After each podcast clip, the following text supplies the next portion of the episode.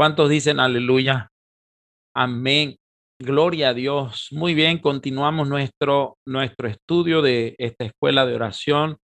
Eh, empezamos, empezamos la semana pasada y yo espero que terminemos este final de semana con este estudio hermoso que está siendo de mucha bendición, ¿verdad?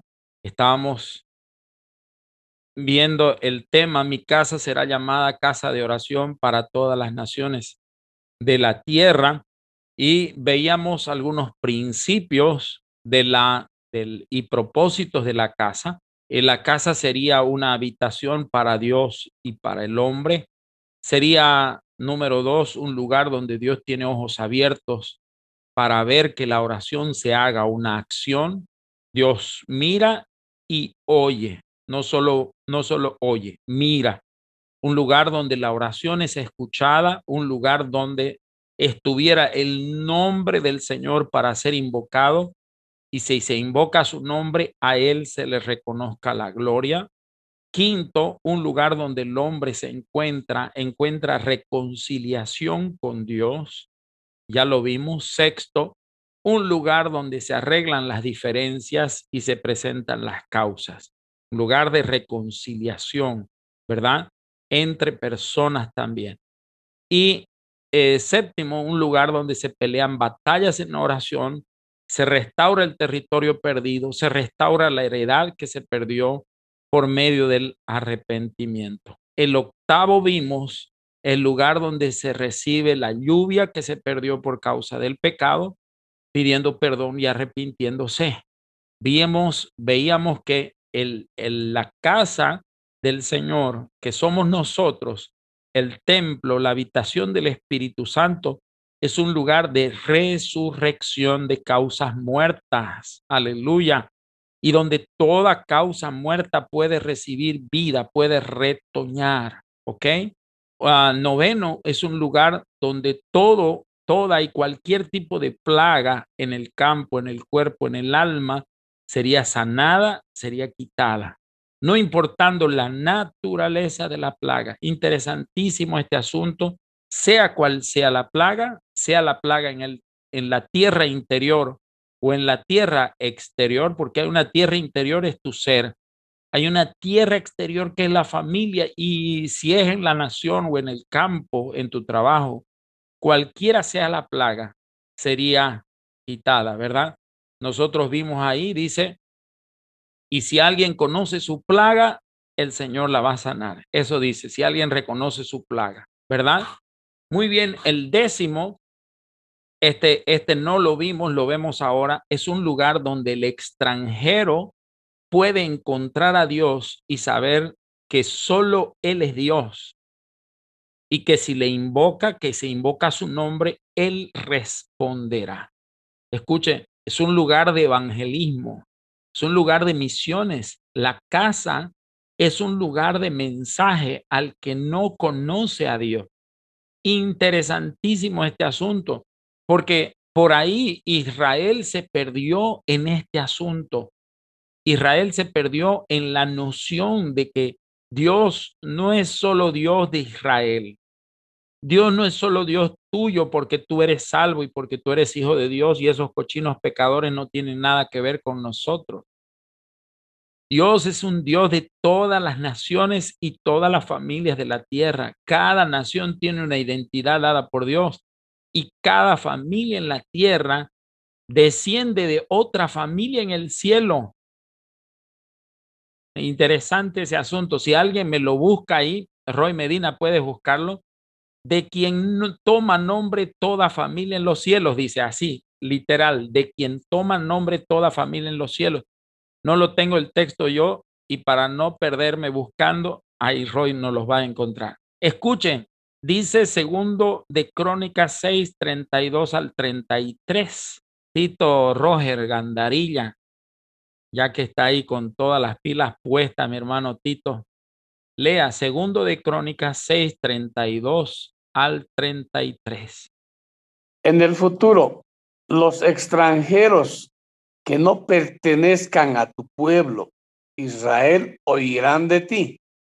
Vendrán de tierras lejanas cuando oigan de tu gran nombre, de tu mano fuerte y de tu brazo poderoso, cuando ellos oren en dirección a este templo. Hoy entonces desde el cielo donde vives y concédeles lo que te pidan. De esa forma todos los habitantes de la tierra llegarán a conocerte y a temerte, igual que tu pueblo Israel también sabrán que este templo que he construido honra tu nombre. Amén. Wow, aleluya, aleluya. Gloria a Dios. Mire qué tremendo proyecto este, porque por ahí mucha gente se perdió en esto. Y la iglesia durante mucho tiempo hubieron congregaciones que no tenían crecimiento por años, por años. La pastora Rosario conoce congregaciones con 20, 25, con 30 hermanos, con 40 hermanos, congregaciones cumpliendo 50 años de vida ministerial, de vida pública, con 50 personas, con 60 personas. Entonces, parece como si eh, el Dios de ellos fuera solo el Dios del círculo secreto, y nada que ver. Escuche, y también al extranjero que no fuere de tu pueblo Israel, que hubiere venido de lejanas tierras a causa de tu gran nombre y de tu mano poderosa y de tu brazo extendido y viniere llorar y hacia ti, hacia esta casa, tú oirás desde el cielo, desde el lugar de tu morada y harás conforme a todas las cosas por las cuales hubiere clamado a ti el extranjero Mire, pero ¿cuál es el propósito? Para que todos los pueblos de la tierra conozcan tu nombre y te teman, así como tu pueblo Israel, y sepan que tu nombre es invocado sobre esta casa que yo he edificado. Qué proyecto más grandioso dar testimonio y dar a conocer a ese Dios a ese Dios que al principio era solo el Dios de Abraham, solo el Dios de Isaac, solo el Dios de Jacob y Dios de la alianza, y que de pronto ahora las puertas se abran para el extranjero. Eh, Roy, tienes ahí eh, Efesios 3:15, ¿cierto? Por esta causa doblo mis rodillas ante el Padre de nuestro Señor Jesucristo, de quien toma nombre toda familia en los cielos y en la tierra Mm, cierto. Escuche, toda familia en los cielos y toda familia en la tierra están ligadas, ¿verdad? Ahora, mire, mire lo que dice Mateo 12, 18 hasta el 21. Y yo voy a pedir ahí que nuestra querida pastora Rosario, ya espero que esa garganta esté bien, está sana totalmente. He aquí mi siervo, a quien he escogido, mi amado en quien se agrada mi alma. Pondré mi espíritu sobre él y a los gentiles anunciará juicio. No contenderá ni voceará, ni nadie oirá en las calles su voz. La caña cascada no quebrará, y el pábilo que humea no apagará, hasta que saque a victoria el juicio. Y en su nombre esperarán los gentiles. Gloria wow, aleluya.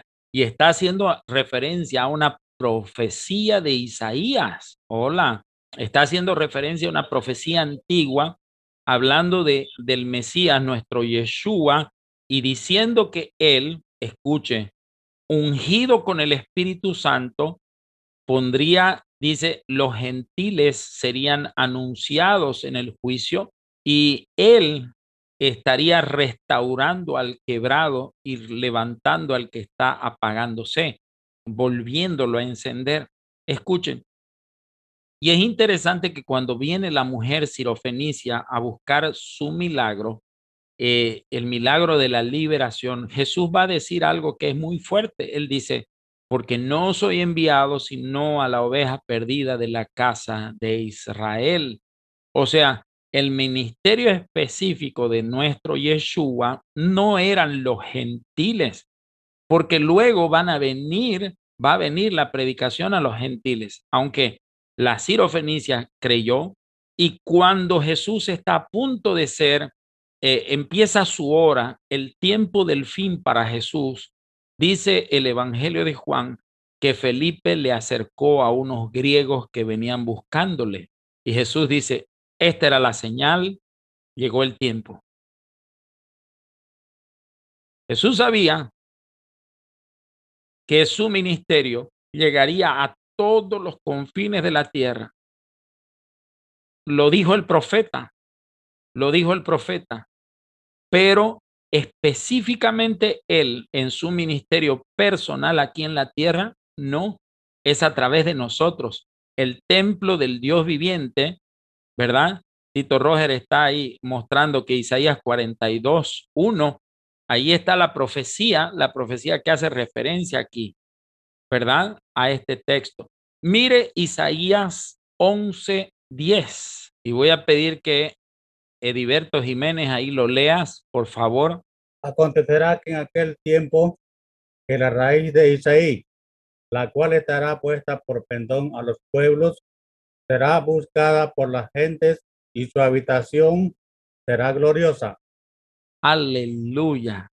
¿Quién? Mire, mire, en esta versión le leo la textual. Dice así, aquel día que las naciones buscarán a aquel que es la raíz de Isaí, ¿quién? Yeshua, Dice, el cual estará de pie como un estandarte a los gentiles y su morada será gloriosa. O sea que Cristo Jesús como una bandera, ¿se acuerda lo que dice Juan, Evangelio de Juan, capítulo 3, versículo 15? Ábralo, por favor, ahí. Juan, Evangelio de Juan, capítulo 3, versículo 15. Y usted va a ver cómo el Señor dice que Él va a estar como un estandarte. Leamos desde el 14 y el 15. ¿Ok? Y yo voy a pedir que nuestra querida Emiliana, a ver, Juan 3, 14 y 15. Como Moisés levantó la serpiente en el desierto, así es necesario que el Hijo del Hombre sea levantado, para que todo aquel que en él cree no se pierda, mas tenga vida eterna. Ok, ok, aleluya. Cuando Él sea levantado, a todos atraería hacia Él. El Señor, el Señor iba a quedar como un estandarte de pie para que todos los gentiles lo vieran y los gentiles lo buscaran. Colosenses capítulo 1, versículo 25 al 29 mi querida Paola, Paola de Serrano, nos los puedas leer, por favor. Dios me ha dado la responsabilidad de servir a su iglesia mediante la proclamación de todo su mensaje a ustedes.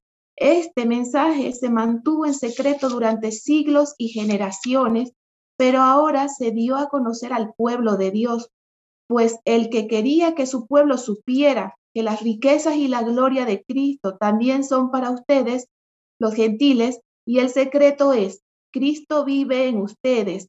Eso les dará la seguridad de que participarán de su gloria. Hasta el 29. Por lo tanto, hablamos a otros de Cristo, advertimos a todos y enseñamos a todos con toda la sabiduría que Dios nos ha dado. Queremos presentarlos a David perfectos en su relación con Cristo. Es por eso que trabajo y lucho con tanto empeño, apoyado en el gran poder de Cristo que actúa dentro de mí. Amén. Aleluya, aleluya, tremendo. Escuche, un misterio estaba escondido desde el inicio de todos los tiempos. Este misterio fue revelado por medio de la predicación de la palabra de Dios. ¿Cuál era este misterio? Dice que había estado oculto desde generaciones. Y al revelarse este misterio, Dios quería dar a conocer qué cosas, cuáles son las riquezas de la gloria entre los gentiles. ¿Y qué riquezas de gloria son estas? Dice el apóstol Pablo, como Cristo está en ustedes, ustedes tienen la certeza, la certidumbre de que ustedes van a participar de la gloria de Dios, siendo extranjeros, siendo eh, advenedizos, siendo ajenos a los pactos y a la promesa. Escuche, nosotros por tener a Cristo Jesús fuimos hechos participantes de este misterio revelado. Cristo Jesús entró en nosotros y nos dio derecho a llegar a la misma presencia de Dios en el cielo. Participaremos de su gloria. O sea, en otras palabras, los templos del Señor no se van a quedar aquí para siempre, van a ser levantados, vamos a ser levantados para participar de su gloria y eso nadie te lo puede quitar.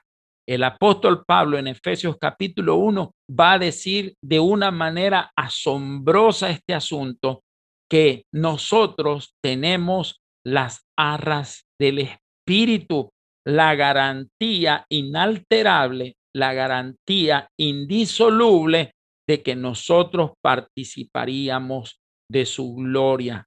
Y en él, en el Espíritu Santo, nosotros tenemos un sello inigualable de que somos lo que Dios dice que somos, partícipes de su gloria y de su naturaleza. Mire, y dice, Cristo en vosotros, la esperanza de la gloria. A Él proclamamos amonestando a todo hombre y enseñando a todo hombre con toda sabiduría, a fin de poder presentar a todo hombre perfecto en Cristo.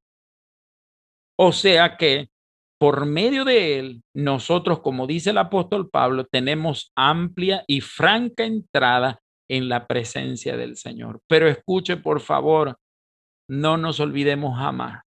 Esto es para todos los hombres de la tierra, no es solo para nosotros. Y no nos podemos quedar estancados como el pueblo judío pensando o pretendiendo que por ser salvos ya se completó el misterio. No, Señor, aún no se ha completado.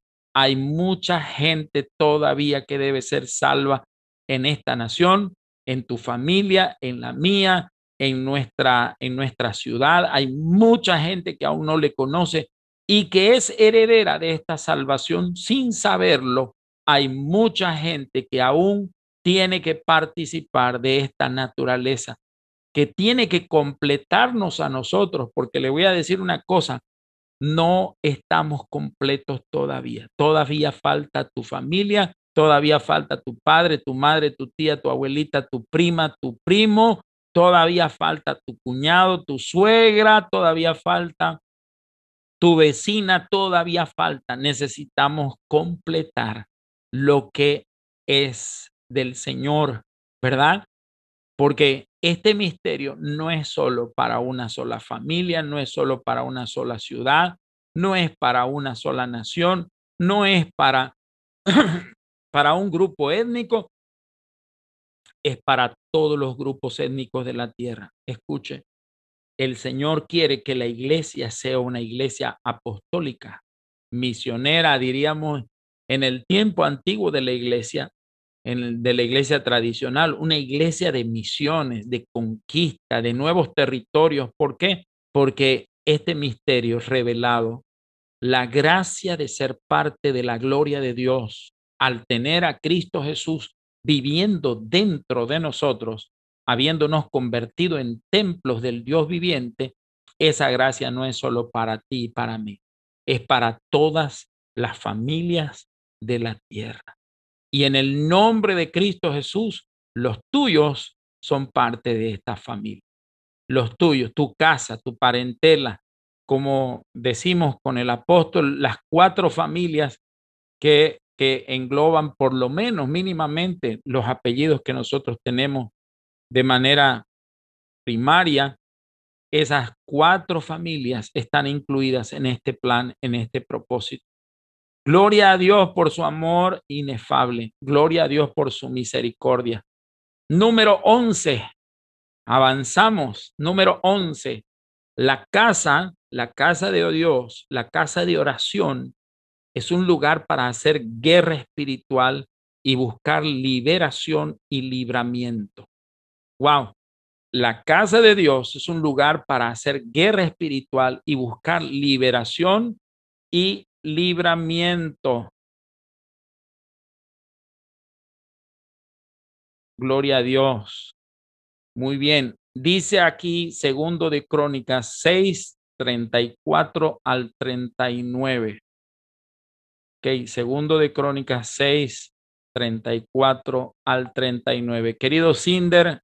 Si tu pueblo sale a donde tú lo envías a luchar contra sus enemigos y si ora ante ti en dirección a esta ciudad que has escogido hacia este templo que yo he construido para honrar tu nombre. Oye entonces desde el cielo sus oraciones y defiende su causa. Si ellos pecan contra ti, ¿y quién nunca ha pecado?